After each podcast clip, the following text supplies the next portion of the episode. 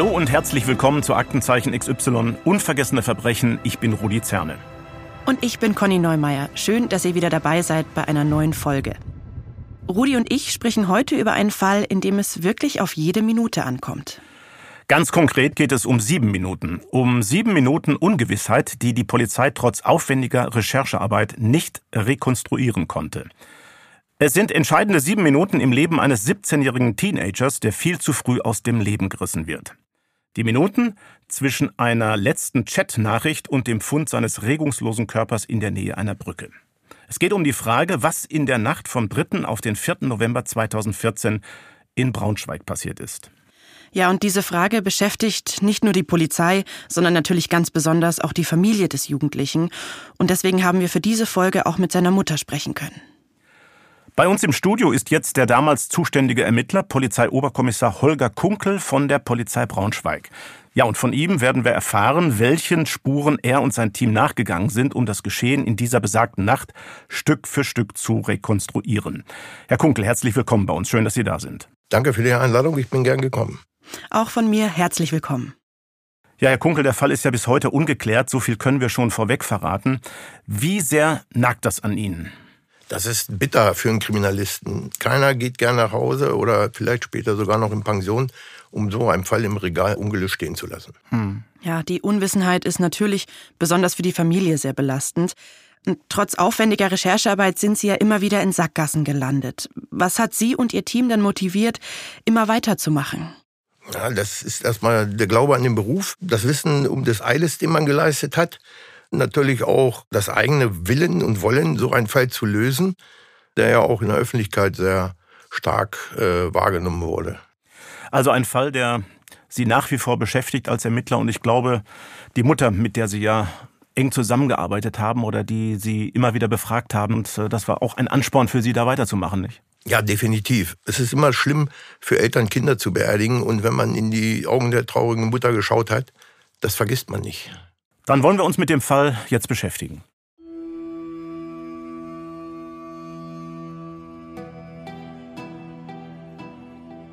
Es ist Montag, der 3. November 2014. In Braunschweig beginnt gerade die letzte Woche der Herbstferien. Die ersten Familien kommen aus dem Urlaub zurück, bevor in der darauffolgenden Woche wieder die Schule losgeht. Auch Familie Knorz ist vor ein paar Tagen aus ihrem Dänemark-Urlaub zurückgekommen. Den Namen der Familie und auch von Tom Finn haben wir auf Wunsch der Familie übrigens extra nicht geändert. Sibylle Knorz und ihr Mann haben drei Söhne. Die Geschwister verstehen sich richtig gut. Andere nennen sie eine echte Brüderbande. Der jüngste von ihnen, Tom Finn, geht in die elfte Klasse. Er spielt leidenschaftlich gern Basketball, trainiert eine Jugendmannschaft, erzählt seine Mutter Sibylle Knorz. Mein Sohn Tom Finn war ein sehr eigenwilliges Kind. Als er geboren worden ist, hat er uns nochmal richtig viel Arbeit gemacht als dritter Sohn. Und ähm, als er erwachsen war, war er halt wirklich so ein sehr selbstbewusster junger Mensch. Halt auch ähm, echt eher so ein Alpha-Tier, was so den Ton angegeben hat, so die Jungs von Tom, wir haben mal so ein Interview gemacht vor seiner Konfirmation, die haben dann so gesagt, ja, Tom ist unser Papa, der sagt uns echt Bescheid, was ist gut, was ist schlecht und der haut auch mal drauf und ja, wir hören auch irgendwie auf ihn so. Also, der war schon sehr sozial auch engagiert und er hatte angefangen, auch eine Jugendmannschaft zu trainieren. Sibylle Knorz erinnert sich, wie ihr jüngster Sohn an diesem Abend, dem 3. November 2014, vor dem Spiegel steht. Er ist groß und sportlich, hat kurze dunkelblonde Haare. Die Woche zuvor hat er seinen 17. Geburtstag gefeiert. Ich weiß noch, dass wir ähm, gemeinsam in unserem Flur waren. Ich habe meine Schuhe geputzt und Tom hat ähm, äh, sich zurechtgemacht für den Abend, den er vorhatte. Es waren ja Herbstferien und dann hatte er halt einen Pullover angezogen und hat so, ah, Mama, du wäschst immer viel zu warm und zu heiß und der Pulli ist schon wieder eingelaufen und ich so gesagt, na Tom, das liegt vielleicht an dir, weil du immer noch wächst. Und das war so unser letztes Gespräch, aber halt auch sehr liebevoll. Ähm, danach ist er gegangen und ähm, das war dann tatsächlich das letzte Mal, wo ich ihn gesehen habe, vor diesem Spiegel mit diesem ähm, Sweatshirt. Tom Finn verlässt das Haus um 19.30 Uhr mit seinem roten Rennrad. Er ist mit seinem Klassenkameraden Philipp in einer Kneipe verabredet. Den Namen des Klassenkameraden haben wir für diese Folge geändert. Der Abend wird länger als geplant. Die beiden Freunde essen Currywurst, trinken Bier, ziehen in die nächste Kneipe weiter. Auf dem Weg in die Innenstadt hat Philipp einen kleinen Fahrradunfall, weil er in eine Straßenbahnspur reinfährt. In einer Kneipe bekommt er später ein Pflaster. Hier hört ihr eine nachgestellte Szene aus der Sendung Aktenzeichen XY ungelöst, als die beiden Jungen die Kneipe gegen 1 Uhr nachts wieder verlassen und Philipp seinen Freund fragt, wie der Abend noch weitergehen soll. Wir werden gleich noch mehr Ausschnitte hören. Boah, die Luft. Da waren nette Mädels da drin. Ja. Und jetzt nach Hause, da kommst du noch mit? Ja, ich komme noch mit. Es ist etwa Viertel nach eins, als die beiden Teenager mit ihren Fahrrädern in die Nähe von Philipps Elternhaus fahren. Ins Wohngebiet Kanzlerfeld. Gegenüber vom Haus, in einem Parkstück, trinken die beiden weiter. Philipp fragt Tom Finn in der nachgestellten Szene nach seinen Zukunftsplänen. Schon eine Ahnung, was du mal machen willst dem Abi? Ah, ich weiß nicht. Vielleicht ein soziales Jahr oder ins Ausland. Cool, und dann? Studieren, denke ich. Geschichte vielleicht. Warum nicht gleich Altgriechisch? Da hast du genauso gute Chancen mit. Ja, ich mache mir da jetzt noch nicht so einen Kopf drum. Philipp geht immer wieder ins Haus, um neue Bierflaschen und Wasser zu besorgen. Es ist mittlerweile kurz nach drei, als er noch ein letztes Mal an diesem Abend loszieht. In der Zwischenzeit tippt Tom Finn eine Nachricht an einen seiner Brüder. Er schreibt, dass er ziemlich betrunken sei. Als Philipp zurückkommt, beschließen die beiden, den Abend zu beenden und nach Hause zu fahren. Philipp begleitet Tom Finn noch ein Stück, dann verabschieden sie sich. Da ist es halb vier. Meld mich nächste Woche, ja? Okay. Tom Finns Heimweg führt durch ein Gewerbegebiet, vorbei an einem Möbelhaus. Und da geht plötzlich um 3.46 Uhr der Alarm los. Einbruchversuch. Zu der Zeit muss Tom Finn ungefähr in der Nähe der sogenannten Graffiti-Brücke sein, also nur ein paar hundert Meter vom Möbelhaus entfernt. Er schreibt noch einmal seinem Bruder. Es ist 3.58 Uhr. Nur sieben Minuten später, um 4.05 Uhr, wird Tom Finn von zwei Zeugen gefunden, einem Bäckermeister und einem Zeitungsausträger, die beide schon früh unterwegs sind. Sie entdecken den bewusstlosen Jugendlichen mitten auf der Straße liegend. Oberkörperfrei, die Kleidung liegt verstreut um ihn herum. Was ist da los? Der liegt hier und rührt sich nicht. Wieso hatten wir keine Sachen an? Keine Ahnung. Kurz vor sieben klingelte es an der Tür. Und dann bin ich zu unserer ähm, Fernsprechanlage gegangen und dann ähm, hieß es ja, hier ist die Polizei. Und dann habe ich gleich in Toms Zimmer geguckt. Das war leer und dann habe ich so gedacht, ähm, okay, Jetzt haben sie ihn wahrscheinlich gefunden, wahrscheinlich ist er alkoholisiert oder sie haben ihn beim Kiffen erwischt oder was weiß ich was, so habe ich gedacht. Dann kam die Polizei halt hoch, aber ohne Tom und dann habe ich schon gedacht, oh je. Die Beamten sagen Sibylle Knorz, dass ihr Sohn mit schweren Verletzungen im Krankenhaus liegt. Sie und ihr Mann fahren so schnell sie können los zur Intensivstation.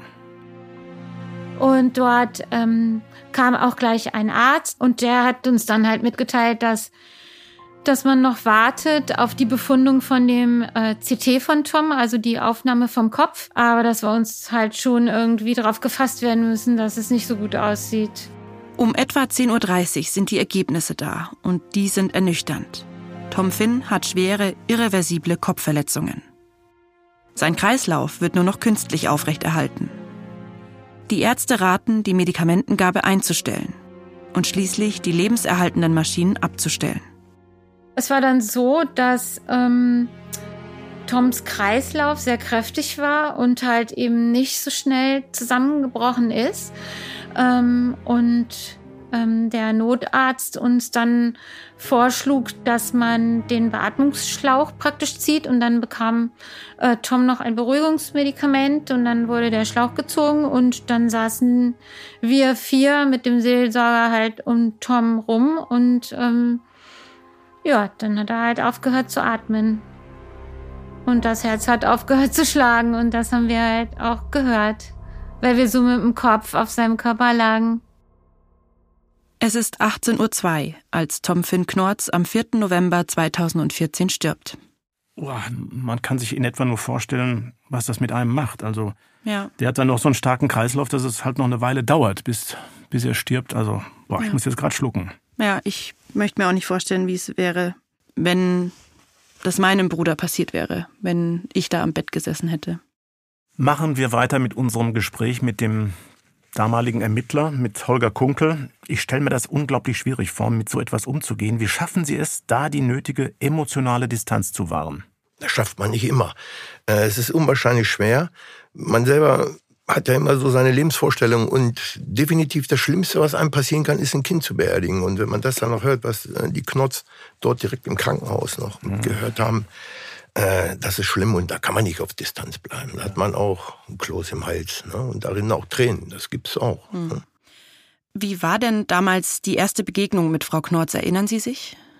Ja, sie wusste ja vom Tod des Jungen, sie ist ja dabei gewesen, als er starb, aber die Polizei hat ja nur Fragen und auch nicht immer angenehme Fragen und wir stören auch oft und äh, es war für mich der Gang nach Canossa, als ich da die Treppe hochging, um bei der Familie zu klingeln und äh, Frau Knotz war natürlich schwer angeschlagen, aber Sie haben es ja vorhin selbst gehört, sie ist eine taffe Frau.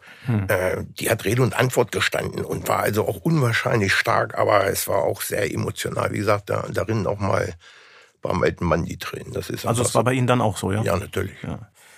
Ist es auch so, dass diese Trauer einen nochmal besonders anspornt, diesen Fall zu lösen? Sicherlich, wenn man zu Angehörigen kommt, die sagen, oh, naja, ist gut, dass er weg ist, ähm, dann ist das anders, als wenn man da so eine zum äh, Grunde erschütterte Familie sieht. Ne? Vor allen Dingen auch ein junger Mann, der mitten im Leben stand. Ja. Und vor allem, weil Sie und Ihr Team ja sehr intensiv an diesem Fall gearbeitet haben. Sie und Ihre Kolleginnen und Kollegen haben enorm viel Arbeit in die Rekonstruktion des Abends gesteckt.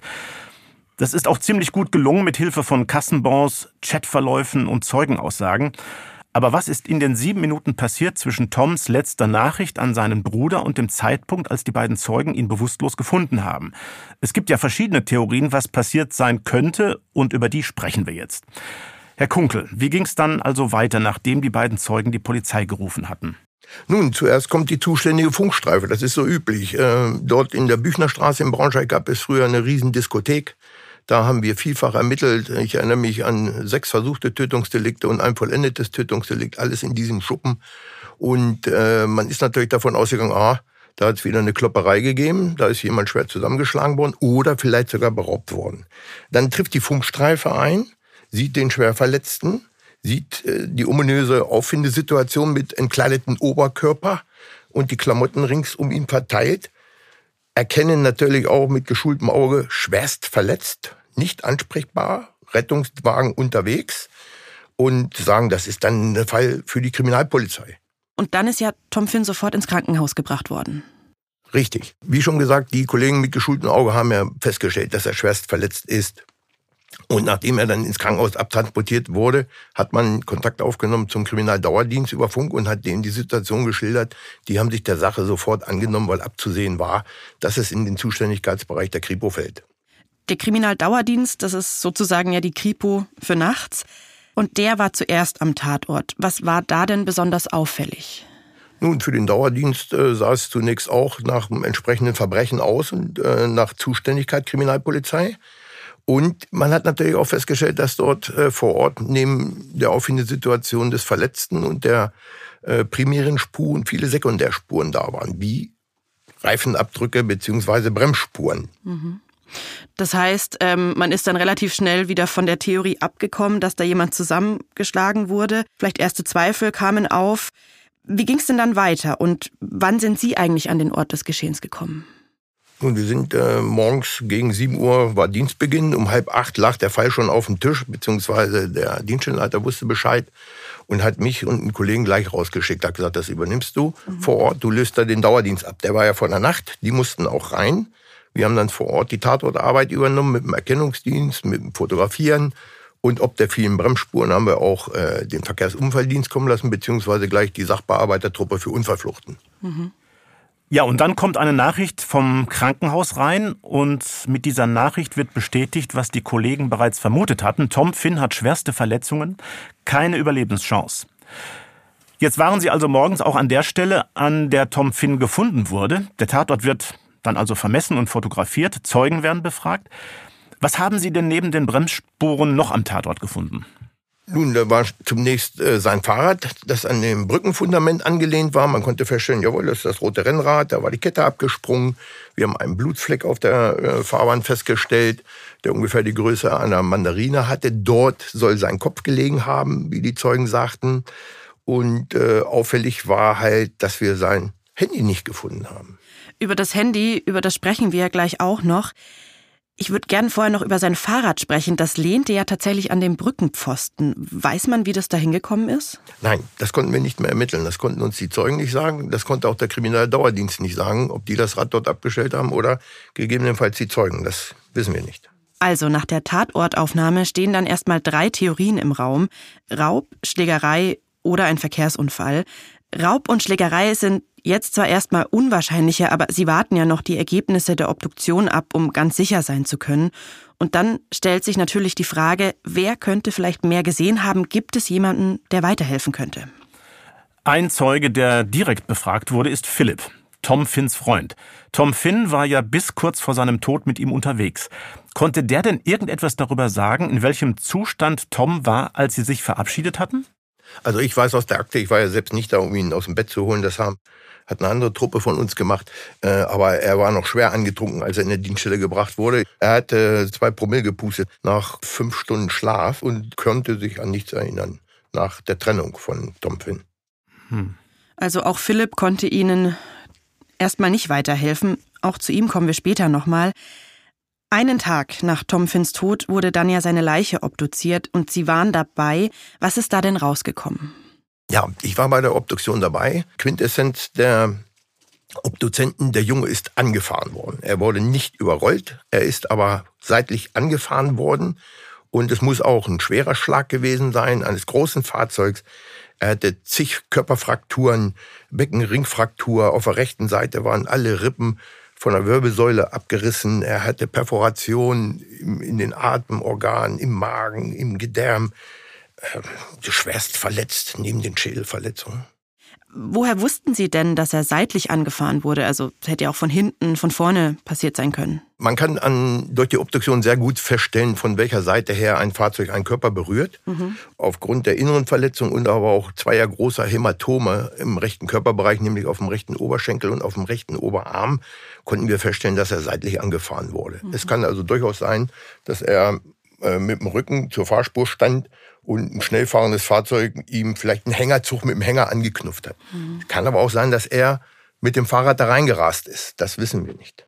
Wie ist der Fall denn dann bei Ihnen gelandet?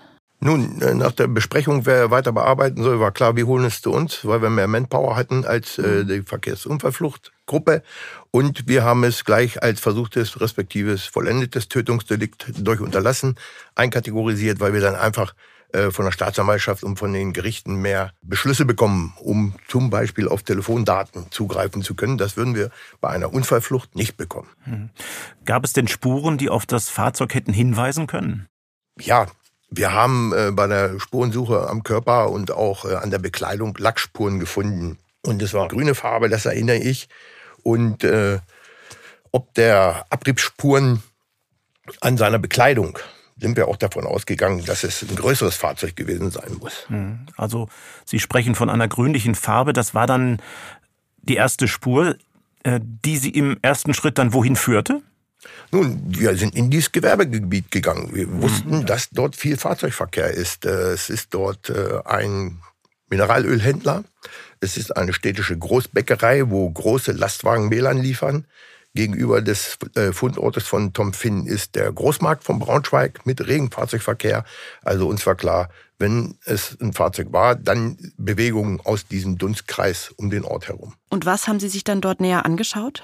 Nun, man schaut natürlich, ob der Tatsache der grünen Farbe. Zunächst haben wir ein Fahrzeug mit einem grünen Aufbau. Später mussten wir leider feststellen durch Analysen, dass es kein Autolack war, sondern Gebrauchsfarbe zum Beispiel von, von Planenherstellern.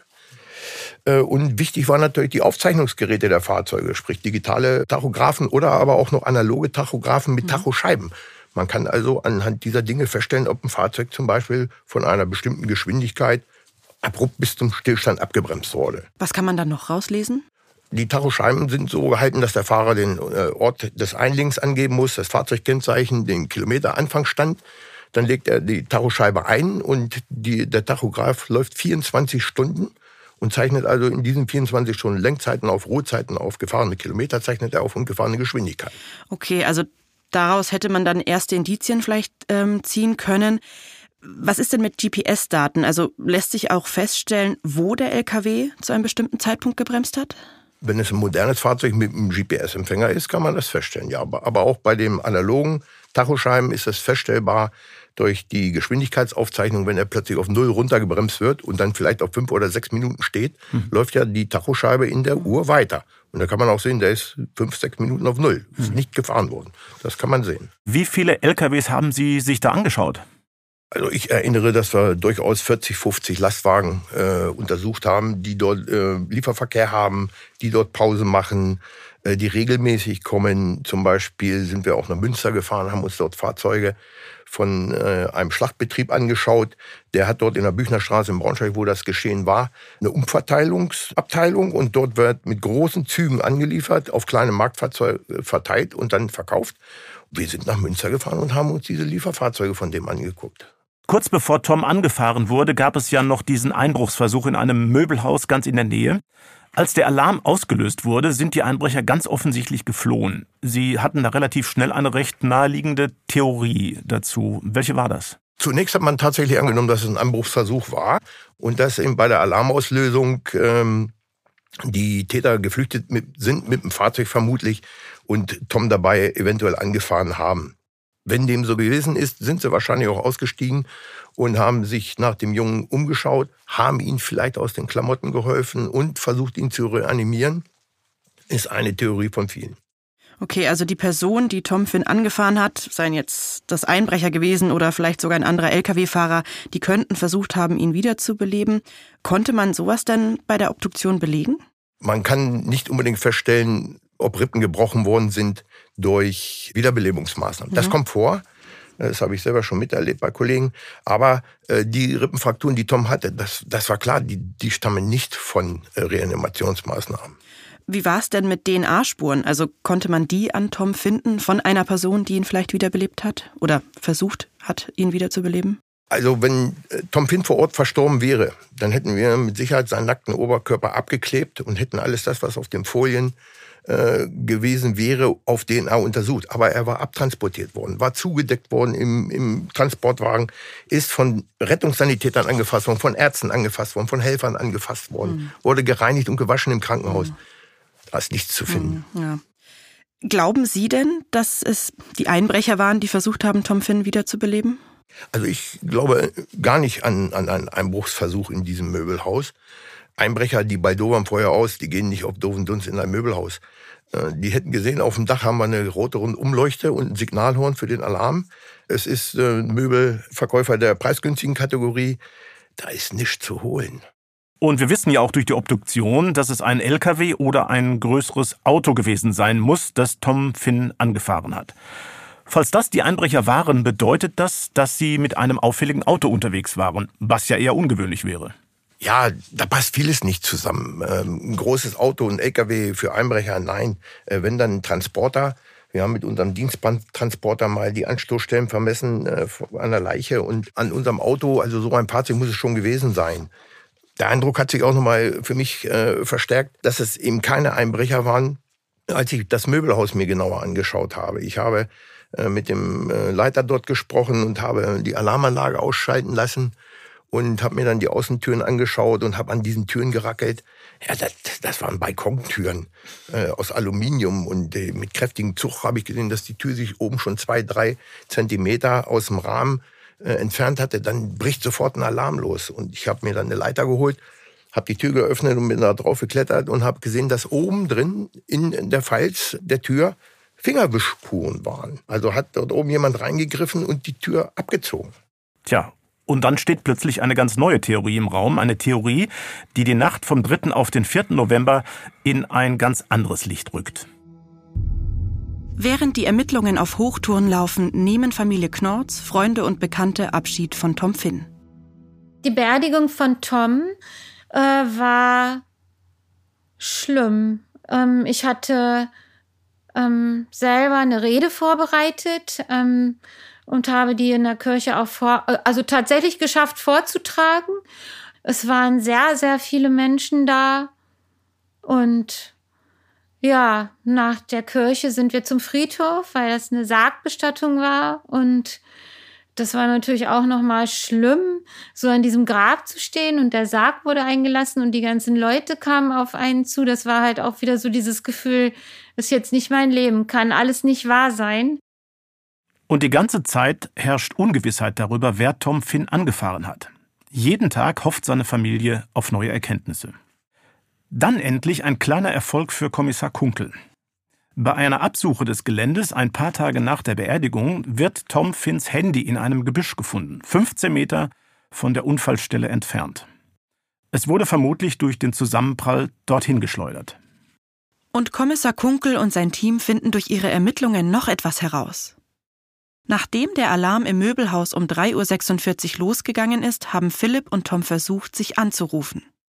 Achtmal. Eigentlich, so hat es Philipp erzählt, haben sich die beiden Freunde um 3.30 Uhr verabschiedet.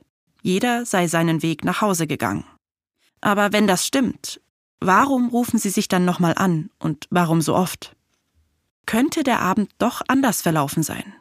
Könnte es sein, dass die beiden Freunde versucht haben, ins Möbelhaus einzubrechen, den Alarm ausgelöst haben und dann geflohen sind?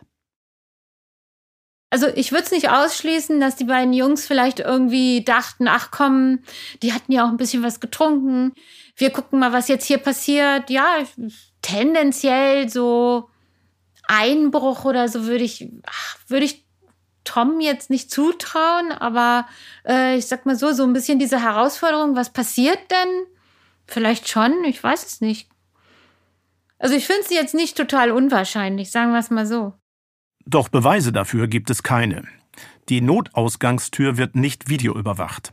Philipp sagt aus, dass er sich nach der Verabschiedung von Tom Finn um halb vier an nichts mehr erinnern kann. Filmriss. Er erinnere sich weder an die acht Anrufversuche noch daran, worüber sie in den paar Sekunden gesprochen haben könnten. Führt diese Spur also ins Nichts? Es gäbe eine Möglichkeit, Philipps Erinnerung zurückzuholen mit Hilfe eines forensischen Hypnotiseurs. Dabei soll Philipp in Trance versetzt werden und auf Fragen antworten. Diese Methode wird nur sehr selten bei Ermittlungen eingesetzt. Der Freund von Tom, der mit Tom an dem Abend unterwegs war, äh, gab eine Gedächtnislücke an. Der konnte nicht genau sagen, ob die beiden bis zum Schluss zusammen waren oder nicht. Und aufgrund dessen sollte der Freund ähm, eine Hypnose machen bei der Polizei. Die hätten das arrangiert. Das wollten aber weder die Eltern des Freundes noch wollte der Freund das. Und dann haben wir noch uns überlegt, ja Mensch, dann lass uns treffen mit dem Freund und mit den Eltern des Freundes und vielleicht können wir noch irgendwie auf sie einreden oder sie davon überzeugen, dass das doch wirklich gut wäre, wenn der Freund diese Hypnose machen lassen würde. Sie treffen sich in einer Gaststätte das Ehepaar Knorz, Philipp und dessen Eltern. Und obwohl seine Erinnerung wichtig zur Aufklärung des Falls sein könnte, weigern sich die Eltern, ihr Einverständnis für die Hypnose zu geben. Über zwei Monate nach Tom Finns Tod findet die Hypnose dann aber doch noch statt. Der Vater hat schließlich eingewilligt. Aber nur unter der Bedingung, dass er den forensischen Hypnotiseur selbst aussuchen darf. Ja, wir haben schon mal in einer anderen Folge über einen forensischen Hypnotiseur gesprochen und mich überrascht es jetzt wieder aufs Neue. Ich hätte nicht gedacht, dass das Teil von Ermittlungsarbeiten sein kann und dass so ein Gutachten dann auch vor Gericht standhält. Herr Kunkel, wann greift die Polizei denn auf so eine forensische Hypnose zurück und warum haben Sie und Ihr Team sich dazu entschieden? Ich denke, man greift darauf zurück, wenn man so nach dem letzten Strohhalm greift. Ne? Wir waren verzweifelt, wir kamen nicht voran. Äh, das haben wir ja besprochen, ob wir das nicht machen wollten. Wir brauchten natürlich das Einverständnis äh, von Philipp, mhm. respektive seiner äh, Erziehungsberechtigten, er war ja noch Jugendlicher. Das war alles schon recht schwierig.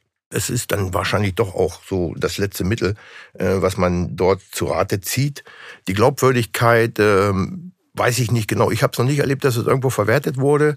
In unserem Fall ist es ja dann tatsächlich so gewesen, dass der äh, forensische Psychiater in Göttingen sagte, dass der Junge eben äh, die Wahrheit sagt. Mhm. Also das heißt, Leider bringt auch die Hypnose Philipps Erinnerungen nicht mehr zurück und im Gutachten steht, wie Sie sagen, wahrheitsgemäß hat er geantwortet, wenn er sagt, dass er sich an nichts erinnern kann. Also die Hypnose bringt keine neuen Erkenntnisse, aber ja der Besuch beim Möbelhaus. Genau, Herr Kunkel, Sie haben ja vorhin schon gesagt, dass Sie nicht so recht daran glauben, dass da professionelle Einbrecher am Werk waren, die den Einbruch von langer Hand geplant hatten. Und ja, bei Ihrer Untersuchung haben Sie Fingerabdrücke oben auf der Notausgangstür gefunden. Es hat also jemand definitiv die Tür aufgezogen und von außen reingefasst. Und nach dem Besuch beim Möbelhaus haben Sie eine neue Theorie, was passiert sein könnte. Das ist richtig, genau. Durch Befragungen äh, und Schilderungen der Eltern wissen wir ja, dass Tom Finn ein großer, kräftiger, sportlicher Mann war. Und er hatte sich im Jahr zuvor schon mit seinem Freund Philipp zusammen äh, versucht, an diesem Parcours klettern. Er ist an Baugerüsten hochgegangen, äh, an Mauern hochgegangen. Und meine Vermutung war, die beiden auf dem Weg nach Hause haben einfach versucht, bei dem Möbelhaus auf das Flachdach zu kommen. Da haben sie halt sich diese Tür ausgesucht, die den Alarm ausgelöst hat mit Räuberleiter vielleicht hoch, die Tür von der Wand gezogen, um reinzufassen, Schwung zu kriegen und dabei ging der Alarm los und dann haben die einen langen Schuh gemacht, als da das Theater losging. Das Problem ist nur, die Fingerabdrücke, die wir in der Tür gefunden haben, waren nicht auswertbar. Das waren Wischspuren. Aber es gibt ja noch die acht Anrufversuche beziehungsweise die paar Sekunden, die die beiden Jungen miteinander gesprochen haben. Und das wissen Sie genau wegen der Telefonate, die Sie schon mal kurz erwähnt haben, als es um die richterlichen Beschlüsse ging. Zu denen gehören auch die sogenannten Turmdaten. Wir haben ja schon in anderen Folgen über die Auswertung von Mobilfunkdaten gesprochen. Turmdaten, erklären Sie es doch nochmal. Was sind Turmdaten? Die Turmdaten kommen zustande in dem Moment, wo ich mein Handy einschalte und das Handy anfängt zu suchen ich will ins Internet oder das Handy will ins Internet, will sich aktualisieren oder ich will was schreiben, will telefonieren, dann sucht das Telefon sich sofort einen Turm, der dann meine ausgehenden Signale weitervermittelt, bis es irgendwann an den Satelliten kommt. Und diese Daten, äh, die werden äh, gespeichert bei den Anbietern und äh, wir kriegen aus diesen Daten die Telefonnummer, Datum, genaue Uhrzeit und auch Standort. Man kann also vom Turm ausgehen und kann sagen, das Handy stand ungefähr in die und die Richtung, als es das Signal zum Turm aufgenommen hat. Ja. Das heißt also, wenn ich jetzt Conny anrufe und die Turmdaten des nächsten Funkturms ausgewertet werden würden, weil heute in der Nähe irgendetwas passiert ist, dann könnte die Polizei feststellen, wo ich war, beziehungsweise dass ich mit diesem Turm verbunden war und um wie viel Uhr ich telefoniert habe. Genau. Also das Handy ist je nach Ort mit einem bestimmten Turm verbunden. Wenn die Jungs telefoniert haben, könnte man darüber dann doch auch sehen, ob sie ungefähr am gleichen Ort waren, oder? Das hätte man sehen können. Also wir konnten Tom sein Handy an dem nächsten Turm tatsächlich lokalisieren. Allerdings stand das Handy von Philipp tatsächlich in der Nähe des Turms, von dem er angab, wo sie sich getrennt haben, in mhm. Lehndorf. Die beiden waren also nicht zusammen? Die beiden Handys waren nicht auf dem gleichen Turm. Ich habe mich danach mit einem Experten auseinandergesetzt und der hat mir geschildert, dass das nicht zwangsläufig sein muss. Es ist durchaus möglich, dass Tom sein Handy Daten runtergeladen hat und deshalb auf den nächsten Turm war, dass äh, Philipp sein Handy aber noch auf dem letzten Turm gewesen ist, obwohl die beiden durchaus hätten gegenüberstehen können. Denn der Turm löst das Handy nur weg in eine andere Richtung, wenn er Platz braucht. Ansonsten bleibt er da stehen. Mhm. Herr Kunkel, was glauben Sie denn? Was ist passiert kurz vor Tom Finns Unfall? Also meine Annahme ist, die wollten aufs Dach klettern in ihrem Suffkopf, haben Alarm ausgelöst und laut und optisch. Es kam ruckzuck Funkstreifen, also die eingesetzten Kräfte haben gesagt, wir waren binnen Minuten da. Und es ist nachts hellhörig und laut, die Martinshörner hört man und dann haben die beiden langen Schuh gemacht. Und es geht äh, vom Möbelhaus bergab in Richtung des Unglücksorts. Dort wird Tom ordentlich ins Fahrrad getreten haben. Dann ist die Kette abgeflogen. Es kann das Rad blockiert haben hinten und im gleichen Moment kommt ein LKW und er knallt seitlich dagegen. Und der Fahrer muss das nicht gemerkt haben. Also wenn da ein 18, 20, 30 Tonner vorbeifährt mit einem Hänger und da fährt hinten jemand gegen, merkt er das nicht. Mithilfe der Turmdaten könnten Sie ja auch noch herausfinden, wer in den sieben Minuten sonst noch in der Nähe war, beziehungsweise wessen Handy mit dem Funkturm verbunden war und könnten so ja vielleicht den Fahrer dieses LKW finden. Ich versuche mir gerade vorzustellen, wie viele Daten das sein müssten, die Sie da bekommen haben. Das war bestimmt eine riesengroße Menge, oder? Das ist richtig. Es kommt erstmal ein Experte vom Landeskriminalamt mit einem bestimmten Gerät und sagt erstmal, die und die Türme sind für diesen Bereich zuständig. Und von diesen Türmen bekommt man dann von den Betreibern der Türme die Daten mit entsprechendem richterlichen Beschluss. Das wird bei der Beschlussanregung ein bisschen großzügiger abgefasst, der Zeitraum der Daten. Und dann, wenn man die Daten hat, sagen wir so, wir haben die Akte, da war sein letzter Gesprächsversuch, da ist er gefunden worden. Und dann haben wir das auf diese sieben Minuten reduziert und hatten von dem Turm, der für uns wichtig war, über 3000 Telefonnummern. Hm. Wow, also ich will noch mal den Status quo von damals zusammenfassen. Sie hatten an Tom Finns Kleidung die Farbspuren des Fahrzeugs, das ihn angefahren haben muss. Darüber haben wir ja schon gesprochen. Auf der Basis haben Sie zunächst nach dem Fahrer gesucht. Und dann haben Sie die Turmdaten ausgewertet und überprüft, welche Lkw-Fahrer zu dem Zeitpunkt mit den Funkzellen in der Nähe verbunden waren. Ja, und da hatten Sie jetzt 3000 Turmdaten. Wo fängt man da bei einer solchen Menge an? Wie sind Sie da vorgegangen? Über die Telefonnummer bekommt man dann von der äh, Bundesnetzagentur die Nutzer der Handys. Äh, wir haben diese Leute dann überprüft und haben nachgeschaut, ob die Kraftfahrzeuge zugelassen haben. Und je nach Größe der Kraftfahrzeuge sind wir dann losgefahren und haben uns die Autos angeschaut oder haben auch nur telefonischen Kontakt aufgenommen. Man muss ja sagen, es sind ja dann auch nicht nur fahrende Fahrzeuge in den Türmen, sondern alle Handys, die auf dem Schreibtisch oder auf dem Nachtschrank liegen und an sind, aus der Nähe sind auf diesem Turm. Mit diesen Leuten haben wir gesprochen. Waren denn die Besitzer von diesen Handynummern kooperativ? Die Privatleute waren alle kooperativ und auch die kleineren Firmeninhaber waren alle kooperativ, bis auf ein großer Automobilkonzern in der Nachbarstadt. Da wurde man gleich zur Rechtsabteilung verbunden und zu dessen Leiter. Und erst als wir als Polizei dort massiv aufgetreten sind und mit Vorladung gedroht haben, haben wir dann die Information gekriegt zu den Handybesitzern. Ähm, die Kooperation war sogar so groß, dass die Gewerbetreibenden unabhängig von der Belohnung, die die Polizei ausgesetzt hat, über 6000 Euro äh, sicher zugesagt haben für den Fall der Ermittlung äh, durch eine Privatperson. Ich versuche mir gerade mal vorzustellen, wie lange das dauert. Über wie viele Tage, Wochen, Monate geht das? Naja, die Ermittlungsgruppe war auf drei Monate zunächst gestrickt. Das sind dann sechs geworden.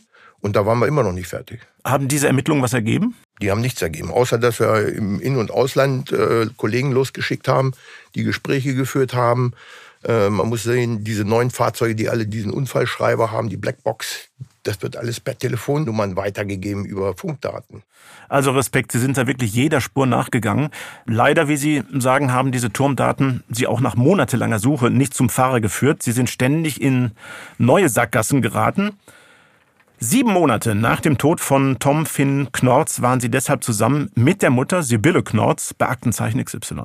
Ja, und Sibylle Knorz appellierte damals an die Personen, die vielleicht etwas gesehen haben oder in den Fall involviert sein könnten, sich zu melden. Wir hören mal in die Sendung und den Aufruf an die Zuschauerinnen und Zuschauer rein. Ja, ich möchte halt alle Menschen ansprechen, die an diesem Abend an der Brücke waren.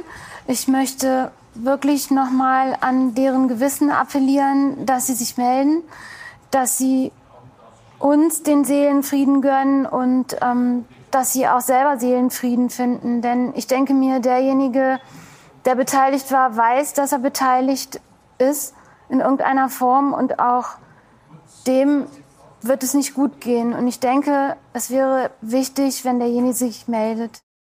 Ja, aber trotz der XY-Sendung, trotz des emotionalen Appells von Sibylle Knotz gab es nur sehr wenige konkrete Hinweise und einigen konnten Sie ja noch am selben Abend nachgehen, gell, Herr Kunkel?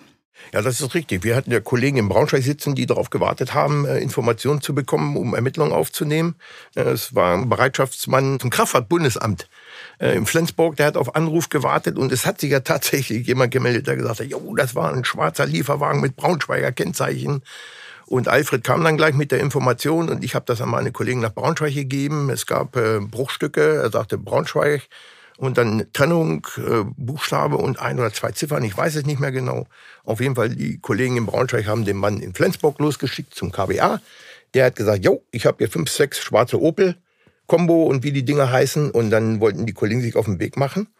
Und dann habe ich den Originalanruf hören können des Anrufers. Und als er sagte, Braunschweiger Kennzeichen, hat der Kollege vom LKA nachgefragt, wie ist denn die Kennung von Braunschweig? Da sagte er Bertha Cäsar. Ja, das ist die Kennung von Biberach und nicht von Braunschweig. Also wieder in Flensburg angerufen, der ist wieder zum KBA gefahren und hat da nachgeschaut und kamen wieder ganz andere Leute bei raus. Und die Ermittlungen sind angelaufen. Am nächsten Tag in Braunschweig habe ich schon versucht, mit diesem Mann Kontakt aufzunehmen, habe den nicht an Draht gekriegt. Und dann hatte ich aber über seine Handynummer den Anschlussinhaber in der Nähe von Heidelberg, Ulandstraße, das weiß ich noch, habe ich angerufen auf dem zuständigen Revier, habe gesagt, fahrt da mal hin. Ich muss mit dem sprechen.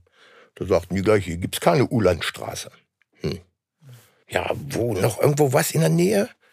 Ja, da im Nachbarort, da gibt's eine Ulandstraße. Ich ja hin. die dorthin gefahren, da gab es aber keine Nummer 44. Also es war ganz kurios und äh, ich weiß nicht mehr genau, wie wir da rangekommen sind. Auf jeden Fall lebte dieser Mensch in einer Heilanstalt für psychisch Kranke, hat die Sendung gesehen und hat dann angerufen und hat einen auf schlau gemacht. Und ganz nebenbei bemerkt, die Kennung von Braunschweig ist BS, ne? Richtig. Genau, damit jetzt nicht alle rumgoogeln. Ja. Also auch das ist in eine Sackgasse gelaufen. Äh, Sie sind, und wir merken das ja auch an Ihren Emotionen, Sie sind all die Jahre bis zu Ihrer Pension an diesem Fall dran geblieben, haben sogar immer noch neue Zeugen gefunden, dazu später mehr. Für Frau Knorz allerdings war ihr Fernsehauftritt eine erneute Enttäuschung, die Ungewissheit blieb. Wir suchen nicht jemanden, dem wir die Schuld geben können an Toms Tod, sondern wir suchen einfach Aufklärung. Wir möchten einfach gerne wissen, wie ist unser Sohn zu Tode gekommen. Da geht es nicht um Schuld, da geht es einfach um Aufklärung. Ja, ich kann das Bedürfnis von Frau Knorz sehr gut nachvollziehen, endlich eine Antwort zu bekommen, aber ich finde, es ist leider auch nicht überraschend, dass sich der verantwortliche Fahrer nicht meldet. Er hat schließlich einen Jugendlichen angefahren und falls er den Unfall überhaupt bemerkt hat, hätte er obendrein auch noch Fahrerflucht begangen, was strafbar ist. Was das genau bedeutet, dazu haben wir im Vorfeld mit Hans-Jürgen Gebhardt gesprochen, einem Fachanwalt für Verkehrsrecht. Bei Fahrerflucht wird derjenige bestraft, der einen Fremdschaden angerichtet hat, beziehungsweise der beteiligt war an einem Fremdschaden. Er braucht noch nicht einmal schuld äh, zu sein. Er muss an Ort und Stelle stehen bleiben, muss die Personalien angeben und seine Beteiligung. Das Ganze ist deshalb strafbar, nicht, weil der wegfährt, sondern weil er den Geschädigten auf dem Schaden sitzen lassen will. Also der Fahrer hätte unbedingt am Unfallort bleiben müssen, bis die Polizei eingetroffen ist. Und selbst wenn Tom Finn nichts Schlimmes passiert ist oder er nur vom Fahrrad gefallen wäre oder Schürfwunden gehabt hätte, dann hätte er Kontaktdaten mit Tom Finn austauschen müssen. Ja, aber Tom Finn war, wie wir wissen, ja leider schwer verletzt. Ja, und in dem Fall ist der Unfallfahrer verpflichtet, ihm zu helfen. Wenn man das nicht macht, ist das außerdem unterlassene Hilfeleistung. Unterlassene Hilfeleistung ist ein eigener Paragraph. Da wird jemand bestraft, der Hilfe nicht geleistet hat, obwohl die ihm möglich gewesen wäre und zumutbar gewesen wäre. Es spielt keine Rolle, ob er eine Ursache gesetzt hat, ob er Unfallverursacher war. Aber was passiert, wenn der Lkw-Fahrer vielleicht gar nicht bemerkt hat, dass er Tom Finn angefahren hat? Wir haben ja schon von Herrn Kunkel gehört, dass das durchaus hätte sein können. Ja, also wenn der Fahrer das nicht mitbekommen hat, dann sieht die Sache natürlich anders aus, sagt Hans-Jürgen Gebhardt. Die Fahrerflucht setzt voraus, dass jemand vorsätzlich, dass jemand im Wissen um seine Beteiligung am Unfall wegfährt. Wenn also unser gesuchter Lkw-Fahrer nicht bemerkt hat, dass er einen Unfall verursacht hat und weiterfährt, dann könnte er also zumindest nicht wegen Unfallflucht belangt werden. Wenn er das nicht bemerkt hat, dann ist das keine Unfallflucht. Dann kann das immer noch theoretisch eine fahrlässige Körperverletzung, dass er einen Fehler gemacht hat. Aber die Unfallflucht setzt den Nachweis voraus, dass der Betreffende im Wissen um den Unfall wegfährt. Und es ist sehr schwer, sowas nachzuweisen, gerade bei einem LKW, sagt Hans-Jürgen Gebhardt. Es gibt wissenschaftliche Untersuchungen, dass LKWs, vor allen Dingen so mit einem Anhänger, die verursachen Schäden, ohne irgendwas zu merken. Da gibt's nichts taktil, da ist, die hören nichts. Wenn der einen Radfahrer ummacht, da hört der nichts und der guckt möglicherweise natürlich nicht in den Rückspiegel oder äh, kann das nicht sehen. Und von der Erschütterung her passiert an dem LKW gar nichts. Seit dem Tod von Tom Finn sind mittlerweile acht Jahre vergangen. Womit müsste ein Fahrer denn jetzt noch rechnen? Hm, ja, das lässt sich jetzt nur schwer sagen, weil da eben, wie wir schon gehört haben, mehrere Faktoren eine Rolle spielen. Wenn der Fahrer den Unfall verschuldet hat und es wäre Hilfe notwendig gewesen und er fährt weg, dann kann der unter Umständen nicht nur wegen Unfallflucht, sondern auch wegen Tötung oder Mord durch Unterlassen. Er ist verpflichtet zu helfen. Und wenn da noch Hilfe möglich gewesen wäre, wird der Mensch unter Umständen wegen Mord bzw. versuchten Mord wird er verurteilt. Aber eben nur, wenn er es bemerkt und das Opfer dann bewusst liegen gelassen hätte. Ja, letztlich könnte das nur ein Gericht beurteilen. Aber solange es keinen Schuldigen gibt, gibt es auch keinen Prozess. Es ist also nur zu hoffen, dass sich jemand meldet, der denkt, er war vielleicht beteiligt, der vielleicht zum besagten Zeitpunkt in dem Gebiet unterwegs war, damit Tom Finns Familie so endlich Gewissheit bekommt, was ihrem Sohn passiert ist. Denn über die Turmdaten können die Ermittler den Fahrer nicht finden. Sie sind auf den Fahrer selbst oder auf Zeugen angewiesen. Und Kommissar Kunkel findet tatsächlich einen Zeugen. Herr Kunkel, wir haben es vorhin ja schon mal angesprochen. Auf einmal kommt eine allerletzte Spur, sozusagen der letzte Strohhalm, an den Sie sich klammern. Plötzlich taucht tatsächlich ein Zeuge auf. Wer war das? Ja, das war ein Obdachloser und wir wussten von ihm, dass der in der Parallelstraße, wo das Unglück passiert ist, dazwischen liegt nur ein alter Bahndamm, Luftlinie 10 Meter, hat der genächtigt. Da stand eine Couch und ein Bauwagen und das war so sein Refugium. Und von dort aus will er alles beobachtet haben. Und äh, hat damit geprahlt, immer wenn er besoffen war und an seinen äh, Stellen, wo er sich rumgetrieben hat, dass er alles genau gesehen hat und äh, er aber mit der Polizei nicht reden will. Ich habe dann dafür gesorgt, dass man ihn mal hopp nimmt und zur Dienststelle bringt. Das ist den Kollegen dann tatsächlich auch mal gelungen. Ist wenn man einen Obdachlosen suchen, die Stadt ist groß, muss man dann mal fündig werden, man muss ihn auch kennen. Äh, und äh, die brachten ihn dann, da war er schwerst angetrunken, ich, da fehlte wenig an drei Promille oder knapp über drei Promille. Äh, da kann man keine Vernehmung machen mit so einem betrunkenen Mann. Also muss man den wieder laufen lassen. Äh, das Druckmittel der staatsanwaltlichen Zeugenvernehmung gab es damals noch nicht, heute gibt es das. Dann kann man auch mit staatsanwaltlicher Weisung einen Zeugen verfügen, dass er auszusagen hat. Und der Staatsanwalt kann ihm dann tatsächlich auch Geldbuße aufdrücken oder Freiheitsstrafe, respektive äh, in Gewahrsamnahme aufdrücken für den Fall, dass er nicht redet, sogenannte Beugehaft. Mhm. Das gab es damals nicht. Also mussten wir ihn wieder gehen lassen. Geraume Zeit später ist das gleiche wieder passiert. Da war er weniger betrunken, da hat ihm wieder eine Funkstreife angeschleppt. Da hat er sich der Aussage verweigert. Mit Bullen redet er nicht. Ja, was will man machen? Wie lange hat es gedauert, bis Sie ihn endlich vernehmen konnten? Und vor allen Dingen, was hat er dann gesagt? Ich konnte ihn nie vernehmen, weil er sich beharrlich verweigert hat. Er war dann wieder weg von der Fahne, trieb sich in Deutschland rum. Ich habe dann immer mal so nach Wochen in unserem Fahndungssystem seinen Namen gegoogelt und äh, habe ihn dann über die äh, bundesweite Inpol-Geschichte, heißt das, beim Bundeskriminalamt gefunden. Da war er im Bereich Dresden, hat sich dort rumgetrieben, hat dort jede Menge Straftaten hingelegt. Schwarzfahren, Ladendiebstähle, Sachbeschädigung, Beleidigungen. Irgendwann war klar, fährt er ab. Und das habe ich mir fest vorgenommen, für den Fall, dass der einfährt, dann fahre ich nach Dresden und besuche ihn dort. Ja, und tatsächlich fuhr er dann ein, wie Sie sagen, war in der JVA Dresden. Äh, die Belohnung betrug ja damals 13.000 Euro für den entscheidenden Hinweis. War das kein Anreiz für ihn, auszupacken?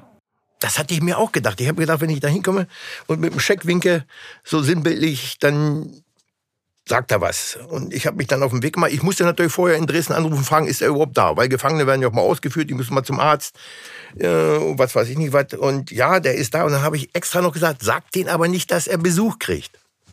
Dann bin ich in Braunschweig losgefahren, in Halle klingelt das Telefon. Kannst umdrehen. Er will mit dem Bullen nicht reden. Da haben sie ihm gesagt, dass er Besuch von der Polizei kriegt. Ja, dann bin ich wieder nach Hause gefahren. Und 2019 habe ich dann nochmal einen Versuch unternommen. Da saß er wieder in Haft. Bin wieder hingefahren, habe mich aber vorher nicht angemeldet. Aber in Sachsen ist das halt so, da werden Gefangene nicht vorgeführt, wenn man die sprechen will. Wenn der Gefangene sagt, ich rede mit der Polizei nicht, dann wird er nicht mal aus seiner Zelle geholt, dann fährt man wieder weg. Hm. Und dann hatten Sie noch eine Idee. Ja, ich habe gedacht, wenn er mit der Polizei nicht reden will, dann vielleicht mit Frau Knotz. Und dann habe ich Frau Knotz angerufen. Die hat sich sehr gewundert, nach so langer Zeit von mir zu hören. Sie dachte, ich sei schon pensioniert und habe ihr den Fall geschildert. Und sie hat sofort spontan gesagt, ich schreibe denen einen Brief. Dann habe ich ihr die vollen Personalien gegeben und äh, die aktuelle Adresse in der JVA Dresden. Und dann hat Frau Knotz ihm tatsächlich einen Brief geschrieben. Ja, ich habe mich dann hingesetzt und den Brief geschrieben, also handschriftlich, der war ungefähr eine Seite lang, habe halt geschrieben, dass das für mich als Mutter natürlich sehr schwer ist, äh, überhaupt weiterzuleben nach dem Tod meines Kindes. Und dass es für mich halt auch eine Wichtigkeit hätte zu wissen, was an diesem Abend passiert ist. Und dass ich auch bereit wäre, mit ihm alleine zu sprechen, wenn er ähm, diese Aussage nicht bei der Polizei machen wollen würde. Ja. Aber eine Antwort hat sie bis heute nicht bekommen. Vielleicht hat er den Brief gar nicht gekriegt. Und wenn doch, hat er ihn gelesen und nicht antworten wollen? Oder hat er geantwortet und diese Antwort ist verloren gegangen? Darauf haben wir keine Antwort. Ebenso wenig wie auf die Frage, ob er überhaupt zur Aufklärung der Geschehnisse in dieser Nacht hätte beitragen können. Herr Kunkel, Sie wussten ja bis zu dieser Podcast-Folge gar nicht, wie die Sache mit dem Brief ausgegangen ist, weil Sie vorher schon pensioniert wurden. Was macht es mit Ihnen zu hören, dass die letzte Spur wieder keine neuen Erkenntnisse gebracht hat? Tja, eigentlich dürfte es mit mir nichts mehr machen, aber im Moment bin ich ganz schön aufgewühlt und äh, frage mich natürlich, habe ich irgendwas verbockt? Haben die Kollegen irgendwas übersehen? Hätten wir was besser machen können, dass diese Briefgeschichte nicht gelandet ist? Mhm. Vielleicht sollte es Frau Knotz noch mal versuchen, ich weiß es nicht. Mhm. Ähm, vielleicht findet sich ein Kollege motiviert, durch diesen Podcast noch mal in die Akte zu schauen und noch mal zu gucken, wo dieser äh, Stadtstreicher sich zurzeit aufhält und ihn vielleicht doch noch mal äh, zu befragen. Denn die Belohnung steht ja noch. Durch diese Geschichte zieht sich die Hoffnung ja wie ein roter Faden und lässt einen doch immer wieder enttäuscht zurück. Trotz so vieler Spuren endet doch alles wieder in einer Sackgasse. Eine der Sackgassen ist die Erinnerungslücke von Philipp. Glauben Sie denn, dass er sich vielleicht doch wieder an etwas erinnert? Möglich. Aber das wissen wir ja nicht, was er wirklich erlebt hat, äh, was er gesehen hat und ob uns das zum Ende hin tatsächlich ans Ziel bringen würde, kann man nicht sagen. Kommen wir nochmal zu den Eltern. Jeder Mensch verarbeitet Trauer anders. Familie Knorz hatte zum Beispiel drei Jahre lang eine Trauerbegleiterin und sie hat Rituale entwickelt, die vielleicht nicht jeder direkt auf Anhieb versteht. Wir haben mehrere Rituale, die wir im Jahr begehen. Also wir haben ja Tom immer im Herzen natürlich, aber ähm, es gibt halt den Gedenketag, den 4. November. Da treffen wir uns immer mit allen Freunden von Tom und mit unseren Freunden an der Unfallstelle und da lassen wir Ballons steigen und wir grillen, weil Tom hat halt super gerne gegrillt. Dann grillen wir Würstchen und machen Glühwein und ähm, das wirkt, glaube ich, tatsächlich auch jetzt auf Menschen befremdlich, die das zum ersten Mal miterleben, weil man ganz schlecht so eine Unfallstelle, die so negative Energie ausstrahlt, mit so fröhlichen Menschen in Verbindung bringt. Aber für uns ist es gut und wir denken, dass das schon auch so echt gefällt. Frau Knorz geht nicht nur an den Gedenktagen an die Unfallstelle, sie geht oft an den Ort, weil sie sich dort ihrem Sohn nahe fühlt. Dort stellt sie Blumen, Kerzen und Fotos von ihm auf. Ja, die unvergessene Geschichte von Tom Finn Knorz, ein Jugendlicher, der viel zu früh aus dem Leben gerissen wurde. Ja, und wir hoffen natürlich inständigst, dass Familie Knorz doch noch irgendwann Antworten bekommen wird. Und dass sie dadurch auch ein Stück Seelenfrieden bekommt. Wir wünschen noch ganz viel Kraft. Herr Kunkel, wie blicken Sie denn im Nachhinein auf diesen Fall? Also im Nachhinein blicke ich äh, traurig auf diesen Fall zurück, denn äh, in der gesamten 24-jährigen Zeit, äh, unter anderem als Todesermittler bei der Kriminalpolizei, ist das der einzige Fall, den wir nicht aufgeklärt haben. Wird denn weiterhin in dem Fall ermittelt? Aktuell wird dort nicht ermittelt. Das ist aber so, es ist ein Cold Case. Eventuell geht der Fall auch mal in die Cold Case Ermittlungsgruppe, dass die sich der Sache nochmal annehmen, nochmal querlesen, vielleicht Fehler, die wir gemacht haben, entdecken. Oder es gibt tatsächlich irgendwelche Hinweise, konkrete Hinweise. Das heißt, wir müssen einfach wieder einsteigen und Zeugenvernehmungen machen und ähnliches. Und es wäre durchaus möglich, dass der Fall dann irgendwann auch wieder bei Aktenzeichen XY ungelöst landet. Ich dachte, bei Aktenzeichen XY gelöst. Sehr gute Anmerkung am Schluss. Holger Kunkel war das, inzwischen Kriminalhauptkommissar im Ruhestand. Er hat uns von diesem wirklich sehr berührenden und emotionalen Fall erzählt. Danke, dass Sie hier waren. Sehr gern. Ja, danke auch von mir und danke auch an euch fürs Zuhören. Wir hören uns in zwei Wochen wieder. Ja, bis zum nächsten Mal. Freue mich, wenn ihr wieder dabei seid. Wenn euch die Folge gefallen hat, dann empfehlt uns gerne weiter und hinterlasst uns ein paar Sterne. Und wenn ihr uns eine Nachricht schicken wollt, dann schreibt die gerne an die E-Mail in den Show Notes. Wir hören uns in der nächsten Folge. Ciao und bis dahin. Habt noch eine gute Zeit und bleibt sicher.